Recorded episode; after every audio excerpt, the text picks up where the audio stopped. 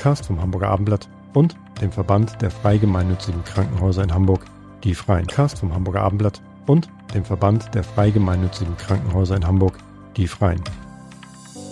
Wer ins Krankenhaus muss, während draußen das Leben einfach weitergeht, braucht Hilfe und Anteilnahme.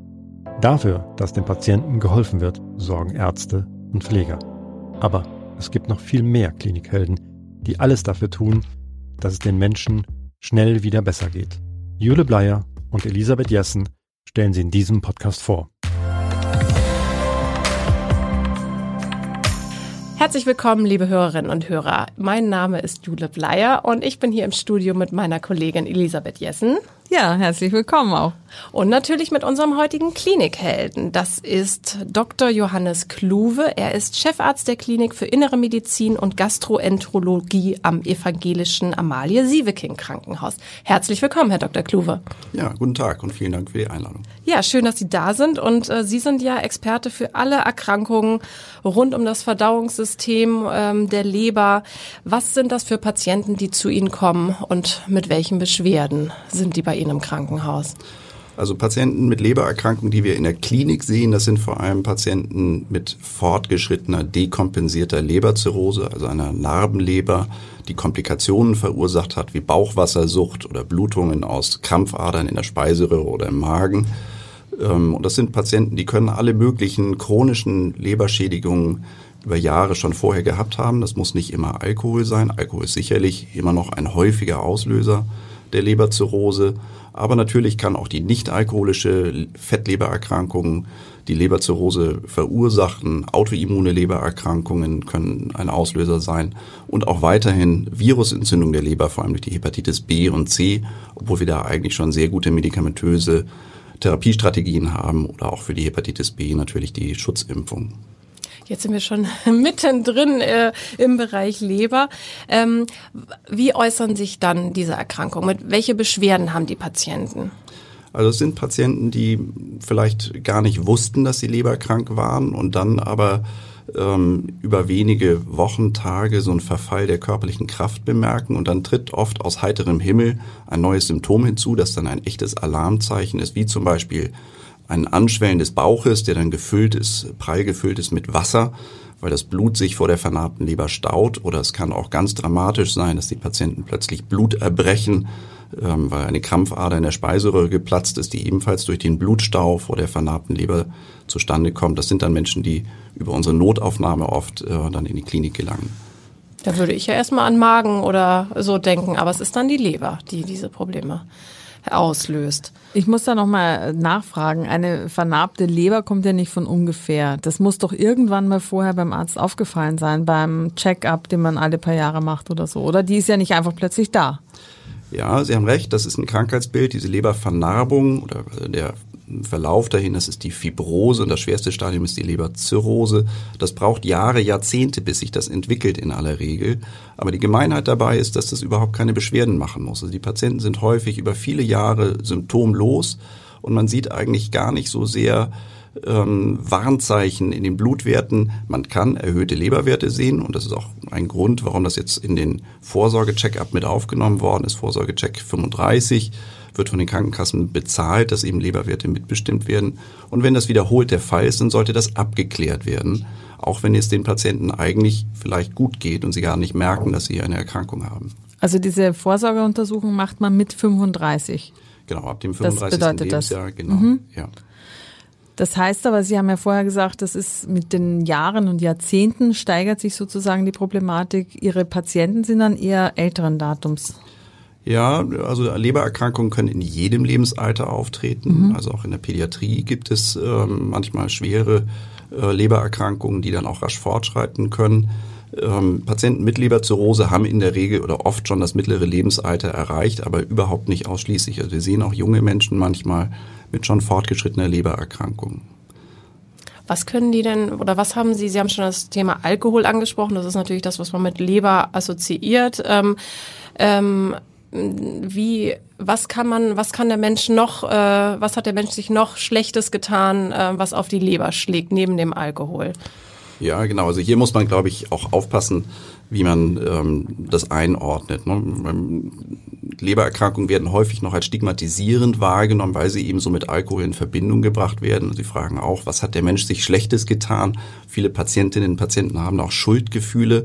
Oft ist es aber auch eine völlig ähm, schicksalhafte Erkrankung, die dem zugrunde liegt, wie zum Beispiel eine autoimmune Lebererkrankung, ähm, die in der Veranlagung begründet liegt. Ja, ähm, das kann aber auch, und das ist eine häufige Ursache heute auch, die nicht alkoholische Fettlebererkrankung sein, die mit unserer modernen Lebensweise, mit wenig Bewegung, hyperkalorischer Ernährung ähm, zusammenhängt mit der Zunahme an Fettleibigkeit, die wir in den, vor allem in den Industrienationen erleben und der Zunahme des Typ-2-Diabetes und der Fettstoffwechselstörungen, die damit einhergehen. Darauf wollte ich auch eigentlich hinaus. Aber auch eben, das ist ja etwas, was der Mensch nimmt. durchaus selber in der Hand Genau. hat, was er zu sich nimmt. Das ist vollkommen richtig, Ja. genau. Ähm, aber trotzdem ist es auch da so, dass Menschen unterschiedlich empfindlich sein können gegen diese ähm, vielleicht ungesunde Lebensweise. Und ähm, das kann man in genetischen Untersuchungen vielleicht prüfen, wie die Risikoprofile sind, aber man kann es nicht beeinflussen. Und es gibt Menschen, die leben sehr ungesund und sind lebergesund, aber es gibt eben Menschen, die leben ungesund und haben dann schnell fortschreitendes, äh, äh, schnell fortschreitende Organschädigung. Was heißt denn das Fettleber? Also wie muss ich mir das vorstellen? Was passiert dann mit diesem Organ? Ja, also was wir als Fettleber bezeichnen, ist eine ähm, Speicherung von Fetttröpfchen in den Leberzellen. Das ist normalerweise nicht der Fall. Das alleine macht die Leber gar nicht krank, sondern es ist vielleicht sogar ein Schutzmechanismus bei einem Überangebot an Nährstoffen im Körper. Aber ähm, bei einem Teil der Patienten kommt dann hinzu, dass die Leber mit Entzündungen, mit Leberzelluntergang und dann, und das ist ganz entscheidend, mit Vernarbung reagiert. Weil diese Vernarbung ähm, ist das, was dann letztendlich den Menschen gefährdet, weil wenn das fortschreitet, kann die Leber durchsetzt werden von Narbengewebe und das macht den Menschen krank mit diesem Blutstau vor der Leber, der Bauchwassersucht und Krampfaderblutungen im Magen-Darm-Trakt verursachen kann. Wie wird man denn so eine Fettleber wieder los? Ja, ähm, Sie müssen sich vorstellen, 20 bis 25 Prozent der Weltbevölkerung haben eine Fettleber. Wenn man das mit Medikamenten behandeln könnte, hätte man den Jackpot gewonnen. Es gibt eine sehr intensive Forschung dazu und wir brauchen auch Medikamente dazu, aber bislang ist kein Medikament zugelassen in der Behandlung der nicht alkoholischen Fettlebererkrankung. Trotzdem wissen wir wirksame Strategien, die funktionieren und das sind intensive ähm, sagen wir, Lebensstiländerungsmaßnahmen, ähm, dass Patienten sich also ausgewogen, vielleicht etwas kalorienreduziert ernähren sollen. Ein Schlagwort dabei ist die mediterrane Diät.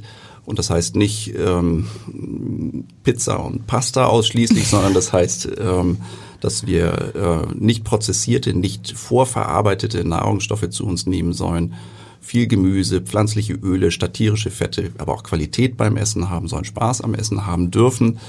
Ähm, Und dazu ist wichtig eben eine regelmäßige körperliche Aktivität und all das mit dem Ziel, dass man eine adäquate Gewichtsreduktion vielleicht bei den häufiger übergewichtigen Patienten erreichen kann. Und dann verabschiedet sich das Fett wieder von der Leber? Und dann ist das eine umkehrbare Erkrankung, genau. Auch, auch die Narben? Also es ging ja um die Vernarbung. Die löst sich dann auch wieder auf?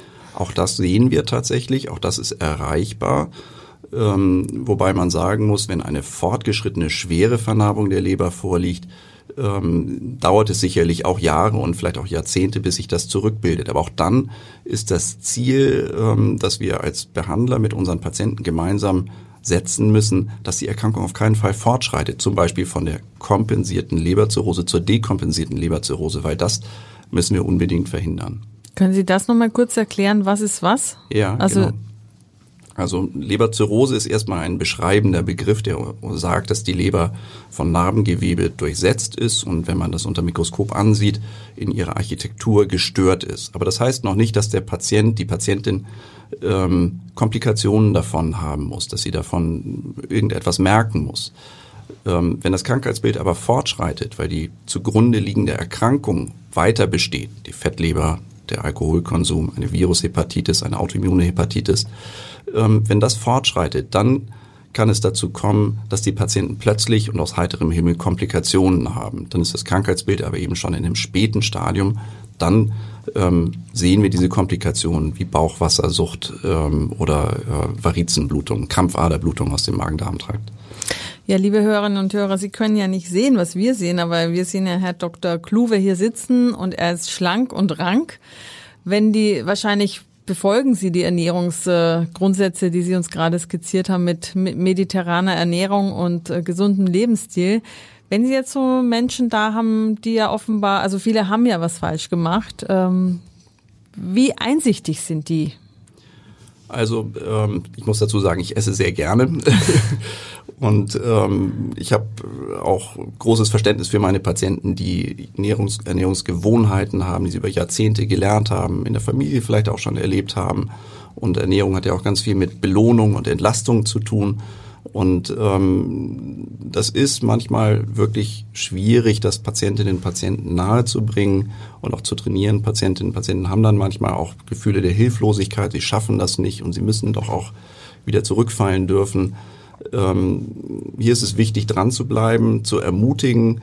Ähm, und ähm, ich versuche meinen Patientinnen und Patienten immer zu vermitteln, dass sie damit eigentlich ein Privileg haben, dass sie das Krankheitsbild auch selber zum Teil mit beeinflussen können. Und diese das ist eine wirkliche Stärke. Es ist kein Schicksal, das über sie hereingebrochen ist, sondern sie haben die Chance, selber mit äh, beizutragen, dazu beizutragen, dass die Erkrankung einen besseren Verlauf nimmt.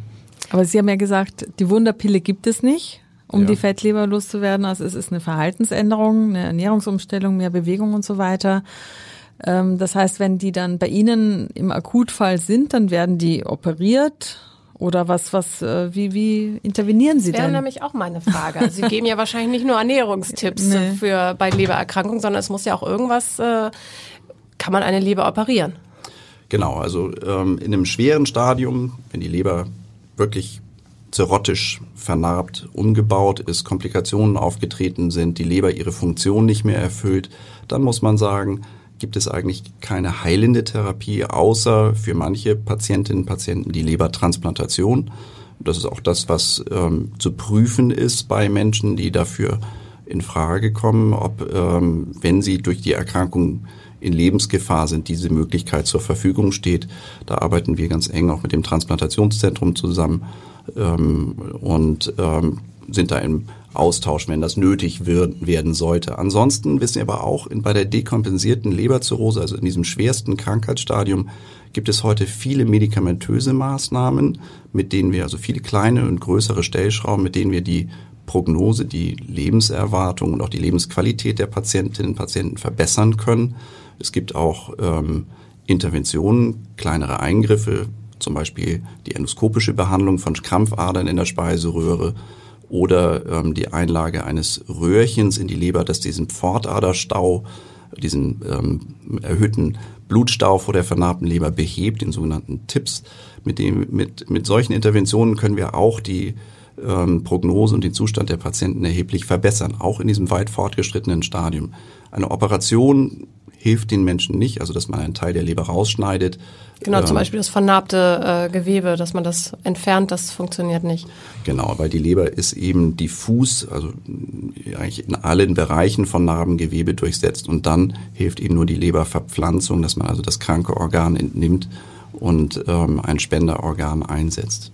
Gibt es denn, äh, gibt es bestimmt Voraussetzungen, wer so eine neue Leber kriegen kann? Also irgendwie am Trinker werden Sie es wahrscheinlich nicht äh, einpflanzen. Ja, also da ähm, gibt es ganz klare oder sehr klare Vorgaben aus, den Trans aus der Transplantationsrichtlinie und dem Transplantationsgesetz und solche Entscheidungen werden in der Regel in ähm, gut qualitätskontrollierten, interdisziplinär zusammengesetzten Transplantationskonferenzen getroffen, also wo Ärztinnen, Ärzte, äh, Pflegekräfte, Psychologinnen, Psychologen aus verschiedenen Fachrichtungen zusammenkommen.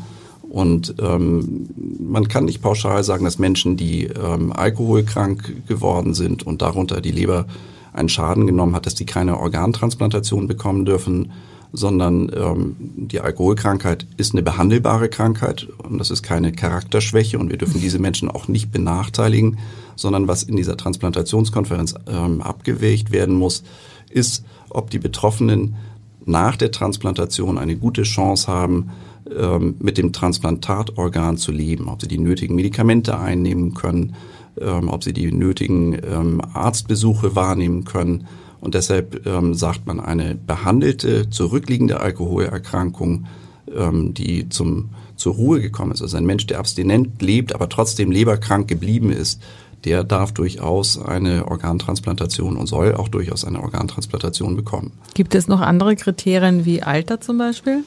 Ja, ähm, es gibt keine numerische Obergrenze, also wir sagen keine Zahlenwerte. Wir wissen aber, ähm, dass die Risiken einer Organtransplantation im höheren Lebensalter durchaus steigen und dass wir dann ähm, in der Risiko-Nutzen-Abwägung den Patienten, wenn sie ähm, wirklich in einem höheren Lebensalter sind, dass wir den Menschen damit dann nicht mehr helfen. Ähm, und deshalb wird man dann auch sehr zurückhaltend. Ähm, und entscheidend ist für uns aber auch der klinische, der biologische Zustand der Menschen. Ähm, wie beweglich sind sie? Wie, wie viel Kraft haben sie noch? Ähm, genau. Aber das ist eben auch Aufgabe der Untersuchungen, die man vor einer Lebertransplantation durchführen muss, dass man prüft, ja, kann der betroffene Mensch ähm, wirklich diese ja, große Operation gut überstehen? Liegen noch vielleicht andere Erkrankungen vor, die man vorher nicht erkannt hat, die vielleicht aber auch das Leben begrenzen? Weil man muss auch immer sagen, ein Organ, das einem Menschen äh, verpflanzt wird, das kann ein anderer, der auf der Warteliste ist, vielleicht auch nicht erhalten. Bevor wir jetzt noch über weitere Verdauungserkrankungen, äh, Verdauungsorgane sprechen und die Erkrankungen, die damit einhergehen, wollte ich jetzt noch einmal ganz kurz nochmal auf das Thema Alkohol, weil das, glaube ich, ähm, viele, ähm, viele Hörer interessieren könnte. Kann man so einen Richtwert sagen, wie viel Alkohol ist, äh, ist vielleicht auch noch gesund, das Glas Wein am Abend oder ab wann wird es zu viel, ab wann kann ich irgendwie sagen, schädige ich damit auch wirklich meine Leber oder ist das auch von Mensch zu Mensch unterschiedlich, reagieren die Menschen da unterschiedlich drauf? Kann der eine mehr trinken und die Leber verzeiht ist und der andere weniger? Das ist natürlich eine Frage, die ich häufig gestellt bekomme. Und am liebsten hätte man gerne einen sicheren Schwellenwert. Und genau. wenn man drunter bleibt, äh, dann muss man sich keine Sorgen machen. Ähm, es gibt so grobe Schwellenwerte, ähm, dass man sagt, äh, bei Frauen, das ist hier keine, leider keine Gleichberechtigung, Frauen, fuck, ähm, geht Alkoholkonsum, das ist ein kleines Bier etwa und bei Männern unter 20 Gramm pro Tag. Können wir das nochmal in Wein umrechnen, bitte, als Nicht-Biertrinkerin? Das müsste ein Achtel ungefähr sein. Oh, ja. Das ist überschaubar.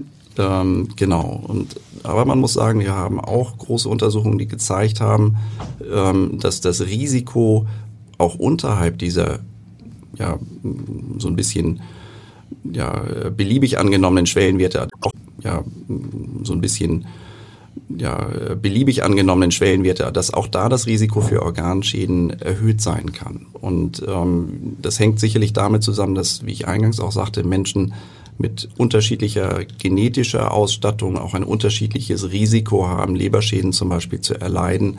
Und ähm, wir können das nicht individuell vorhersagen, welcher Mensch Alkohol verträgt oder nicht. Und grundsätzlich ist es, glaube ich, richtig vorsichtig zu sein. Ähm, und ein regelmäßiger täglicher Alkoholkonsum ist schon ähm, auch was, auch wenn es eine geringe Menge ist, die man, was, was man überdenken sollte.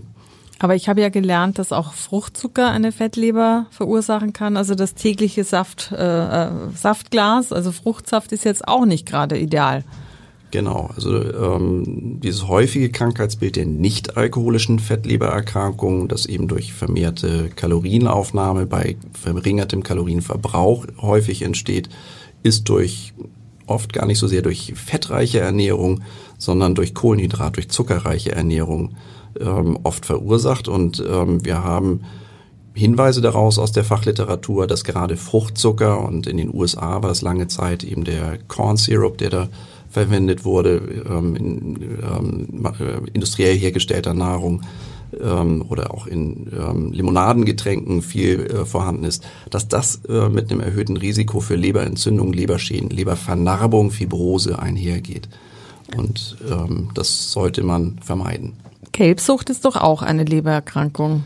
Gelbsucht ist ähm, das Symptom, eigentlich eine Folge. Das ja. zeigt uns an, dass die Leber einen Teil ihrer Funktion, nämlich das Ausscheiden des gelben Blutfarbstoffes des Bilirubins nicht mehr wahrnimmt. Also ist das noch etwas, was es noch häufig gibt? Ja, durchaus. Also das sind, kann Zeichen sein, dass wir eine akute, schwere Leberentzündung haben. Wir sprachen jetzt ja vor allem über die Leberzirrhose, die so als Folge chronischer Erkrankungen entsteht. Aber die plötzliche Gelbsucht aus heiterem Himmel ist oft ein Zeichen dessen, dass zum Beispiel eine Virusentzündung der Leber oder eine medikamentenallergische Reaktion der Leber, Schädigung der Leber aufgetreten ist.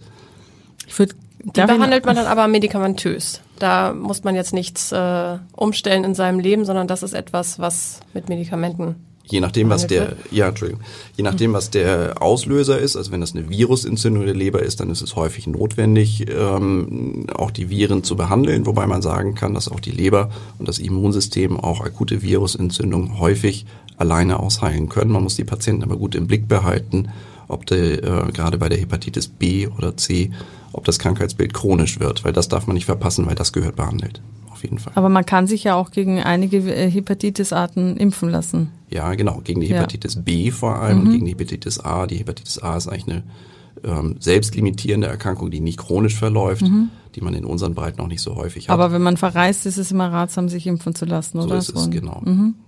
Sie haben vorhin gesagt, dass man, äh, also dass viele dieser Erkrankungen erst im späteren Alter offenkundig werden und dass man das aber schon untersuchen kann. Äh, wie erfahre ich denn jetzt oder wenn ich jetzt denke, hm, bin ich ganz sicher, ich möchte das mal überprüfen lassen, wo gehe ich da hin und äh, was genau wird da gemacht? Also ganz wichtig sind hier natürlich die Hausärztinnen, Hausärzte, ähm, die ja den Großteil aller Menschen ähm, in ihrer Praxis sehen und ja nicht nur die Aufgabe haben, Krankheiten zu behandeln, sondern vor allem auch Krankheiten früh oder Risiken früh zu erkennen und diese Aufgabe eben wahrnehmen. Und da ist tatsächlich ähm, der erst, das erste Alarmzeichen wären erhöhte Leberwerte. Und das ist jetzt erstmal noch nicht schlimm, weil das haben wir sicherlich häufig mal, auch wenn man irgendeine Erkältungskrankheit hat, können auch die Leberwerte mal mit ansteigen und die werden dann wieder normal. Aber wenn das über einen längeren Zeitraum, mehrere Wochen oder vielleicht sogar Monate wiederholt der Fall ist, dann sollte das gezielter abgeklärt werden. Und das macht man wie? Also ein Schritt ist erstmal natürlich der Ultraschall der mhm. Leber, dass man sich die Leber anguckt. Hier kann man auch sehen, ob sie verfettet aussieht zum Beispiel. Ähm, man würde dann auch ähm, auf jeden Fall nach Blutanzeichen, äh, nach Anzeichen in den Blutwerten gucken, ob Virusentzündungen vorliegen, also wie zum Beispiel Hepatitis B oder C. Ähm, und manchmal kann es nötig werden, wenn das Krankheitsbild weiter unklar bleibt, dass eine Probenentnahme, eine Gewebeprobe aus der Leber erfolgt und äh, man dann so unter Ultraschallkontrolle zum Beispiel mit einer ganz dünnen ähm, Nadel eine kleine Probe aus dem Organ nimmt. Aber die Leber wird nicht einfach krank, wenn man, wenn man zum Arzt geht und das mal kontrollieren lässt, ohne dass man das bemerkt. Das ist kein stilles und heimliches äh, Krankwerden. Ja, die Betroffenen merken das häufig nicht. Das ja, aber wenn ja. man sozusagen eine Untersuchung hat, dann kann man feststellen, da ist was nicht in Ordnung. Also in den meisten Fällen liegen dann doch ab und zu mal erhöhte Leberwerte vor. Hier muss man einschränkend sagen, gerade bei der Fettleber gibt es auch ähm, Beobachtungen, dass auch die Fettleber vorliegen kann mit normalen Leberwerten und sogar auch trotzdem fortschreiten kann, obwohl die Leberwerte normal sind. Das sind aber sicherlich eher seltene Fälle. Wie heißen die denn abgekürzt, die Leberwerte, wenn man das so, ein, so eine Blutuntersuchung hat? Ja, also das ist die AST und die ALT, das ist die Gamma-GT und die alkalische Phosphatase. Okay, also aufgemerkt, wenn Sie beim Arzt waren, dann schauen Sie mal auf Ihrer Liste und schauen mal nach, ob das im Grenzbereich liegt oder drüber und wenn nicht, dann lieber nochmal nachgucken lassen, oder? So würde ich es machen. Ja. Okay. Hoffentlich guckt der Arzt da auch selber drauf ja. und nicht nur der Patient. Herr Dr. Kluwe, mit welchen Krankheiten haben Sie es denn noch zu tun? Also jetzt von weg von der Leber ähm, und welche davon treten häufiger auf? Also sind jetzt auch so äh, Krankheiten, die jetzt ähm, in unserer jetzigen Lebensform irgendwie äh, begünstigt vielleicht sind? Also in der Bauchmedizin, das ist ja auch ein Reiz ähm, meiner Disziplin, ähm, dass es so ein vielfältiges, äh, also so ein Spektrum an Erkrankungen ist, die man sieht und auch ein ganz breites Spektrum an Patientinnen, Patienten, junge Menschen, alte Menschen. Was uns sehr viel beschäftigt natürlich auch weiterhin ist der Darmkrebs. Ähm, das ist eine Erkrankung, die auch keine spezifischen Warnsymptome abgibt, so dass wir also gar nicht immer sicher sagen können, wenn wir einen Menschen vor uns sitzen haben, ist da eine ernste Darmkrebserkrankung vielleicht im Werden, liegt die vor. Ähm, aber gleichzeitig ist es eine Erkrankung, die wir eigentlich sehr gut behandeln können, wenn wir sie entdecken. Und das ist der Grund, warum wir bei dieser Erkrankung ähm, äh, wirklich Vorsorge betreiben müssen. Und das äh, ist inzwischen gut in der ähm, auch wissenschaftlich belegt, dass die Darmkrebsvorsorge hilfreich ist und wahrgenommen werden sollte. Ja, wir haben dieses Krankheitsbild, das sich eben auch unbemerkt entwickelt, aber gleichzeitig ein Trost dabei ist. Wir können in der Darmspiegelung Vorstufen erkennen, können diese Vorstufen auch manchmal behandeln. Und selbst wenn dann schon ein Darmkrebs da ist, ist das eine Erkrankung, eine Krebserkrankung, die durchaus heilbar ist. Und ähm, selbst wenn die Erkrankung sogar fortgeschritten ist, gestreut hat, Metastasen vorliegen, gibt es ganz, ganz viele Behandlungsoptionen, ja, die endoskopisch sein können, die chirurgisch sind, die ähm, medikamentös onkologisch sind. Ähm, und wir können bei ganz vielen Menschen, Betroffenen, ähm, schon wirklich das Leben verlängern, oft eine Heilung erreichen äh, Lebensqualität verbessern. Und gerade weil das eben so ein ähm, großes Behandlungsspektrum an, an Maßnahmen gibt, ist es dabei wichtig, dass wir uns gut interdisziplinär abstimmen mit verschiedenen ähm, Spezialgebieten. Also mit der, man braucht vor allem eine, einen, einen guten, kompetenten Darmchirurgen dabei, man braucht äh, Onkologen, die sich dabei damit gut auskennen, ähm, die Strahlentherapeuten manchmal und deshalb ähm, müssen wir eben die Therapiestrategien für diese Patienten in solchen Tumorkonferenzen auch abstimmen und koordinieren. Das ist aber ein spannendes Krankheitsbild, bei dem man viel für die Betroffenen erreichen kann. Ab wann muss man äh, oder sollte man die Darmkrebsvorsorge wahrnehmen? Ja, für Männer ab dem 50. Lebensjahr, für Frauen ab dem 55. Lebensjahr ähm, äh, ist es vorgesehen, wenn keine Symptome, kein familiäres Risiko bekannt äh, ist. Ähm, ansonsten natürlich wenn äh, Beschwerden auftreten mit Blutungen aus dem Darm zum Beispiel, dann sollte das auch eine Darmspiegelung nach sich ziehen. Und die Abstände werden aber kleiner, je älter man wird, zwischen den einzelnen Darmspiegelungen? Nee, gar nicht so sehr, nee? sondern das hängt davon ab, was wir finden bei der Darmspiegelung. So. Ähm, und ähm, wir können, wenn wir Vorstufen wenn, für Darmkrebserkrankungen oder also gutartige Schleimhautwucherungen im Darm finden, Polypen, sogenannte Adenome, äh, und die abtragen, dann werden die unter dem Mikroskop untersucht, dann wird so die Gefährlichkeit bewertet. Das richtet sich nach der Gewebeprobe, das richtet sich nach der Anzahl dieser Polypen und daraus berechnet sich dann das ähm, Intervall der, für die nächste Untersuchung. Und das ist wie lange in der Regel? Fünf, zehn Jahre? Ja, das kann äh, auch mal sogar äh, drei Monate sein, wenn das ein, ein sehr großes Adenom war, das äh, wir nicht in einem Stück abtragen konnten, sondern das irgendwie in mehreren Stücken abgetragen worden äh, werden musste. Ähm, aber in der Regel sind das dann Intervalle zwischen drei, fünf oder zehn Jahren. Okay, also liebe Hörerinnen und Hörer, wenn Sie erst in zehn Jahren wiederkommen müssen, dann haben die nichts gefunden bei Ihnen. Das ist ein gutes Zeichen. Genau. Ja. Ähm, Herr Dr. Kluwer, Sie waren ja mal in New York und haben da geforscht. Was haben Sie da gemacht? Und äh, das war ja wahrscheinlich ein bisschen anders als hier. Ja, genau, das war eine besondere Zeit, ähm, die aber auch äh, ich auf keinen Fall missen möchte, die mich, glaube ich, persönlich und beruflich sehr geprägt hat. Ähm, mein Forschungsthema ähm, sind ja äh, Lebererkrankungen und damals ging es in der Laborforschung darum, ähm, welche Mechanismen treiben diese Lebervernarbung voran. Und die Lebervernarbung ist ja ein Vorgang, der uns beschäftigt und der direkt zur Leberzirrhose führt und die Komplikationen verursacht. Gleichzeitig ist es aber auch eigentlich die Kehrseite der Wundheilungsfähigkeit der Leber. Also wenn die Leber geschädigt wird, dann kann sie sich sehr gut regenerieren, sehr gut erholen. Aber wenn das eben diese Schädigung über einen langen Zeitraum anhält, dann läuft eben eine lange Wundheilungsreaktion ab, die dann zur Vernarbung führt. Und wir haben versucht, Strategien zu finden ähm, und ähm, Konzepte zu entwickeln, wie man diese Vernarbung bremsen kann, vielleicht auch Medikamente zu prüfen. Ähm, und ähm, das ist weiterhin ein ganz wichtiges Forschungsthema, weil wir können, wenn wir die Grunderkrankung der Leber nicht aufhalten können, können wir die Vernarbung bislang noch nicht mit Medikamenten bremsen. Aber das wäre ganz wichtig, um das Entstehen der Leberzirrhose zu verhindern. Wie lange waren Sie in New York? Drei Jahre. Oh, das ist ja richtig lange. Ja. Und das haben Sie während des Studiums oder danach gemacht? Nee, das war äh, nachher als äh, Postdoktorat nennt mhm. sich das. Ähm, und ähm, wie gesagt, ich habe da im Labor gearbeitet ähm, an mehreren Forschungsprojekten in einer ganz internationalen Arbeitsgruppe. Das war New York ist ja so eine Stadt äh, mit viel ähm, Zu- und Abwanderung von, von jungen Fachkräften. War eigentlich eine ganz spannende Zeit.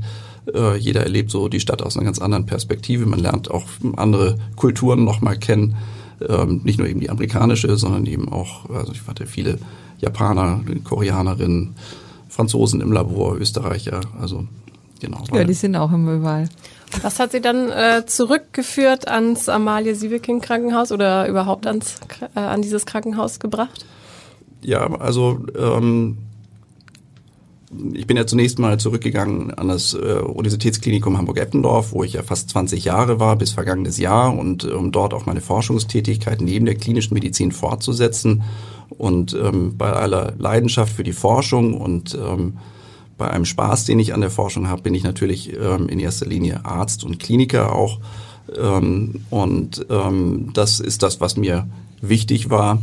Und ähm, auch jetzt bin ich noch wissenschaftlich tätig, aber vor allem eben im Bereich der klinischen Forschung. Jetzt geht es weniger um die Entstehung der Leberfibrose, sondern um die Komplikationen der ähm, Zirrhose und also der Folgen und wie wir den Patienten klinisch helfen können. Ähm, und äh, ich wollte zurück in die Klinik. Das war ganz klar das Motiv und ja.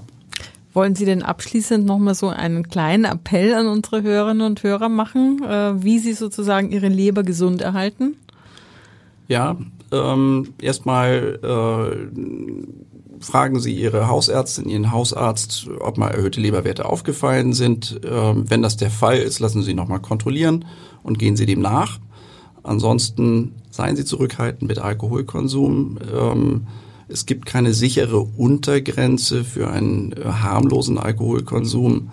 Ähm, und ähm, bewegen Sie sich gut, ja, äh, dreimal die Woche. Körperliche Aktivität, eine Dreiviertelstunde ist gut für die Leber, vermeiden Sie Übergewicht, nehmen Sie drei Mahlzeiten zu sich, haben Sie aber Spaß am Essen, essen Sie gesunde, gute Nahrungsmittel. Ähm, und ähm, achten Sie auf sich. Ja, herzlichen Dank. Wir achten auf uns. Wir, wir gehen jetzt Wir Mittagessen, oder? auf jeden Ein Fall. gesundes Mittagessen.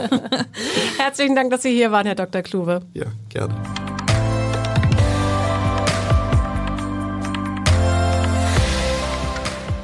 Weitere Podcasts vom Hamburger Abendblatt finden Sie auf abendblatt.de slash pod. Weitere Podcasts vom Hamburger Abendblatt finden Sie auf abendblatt.de slash pod.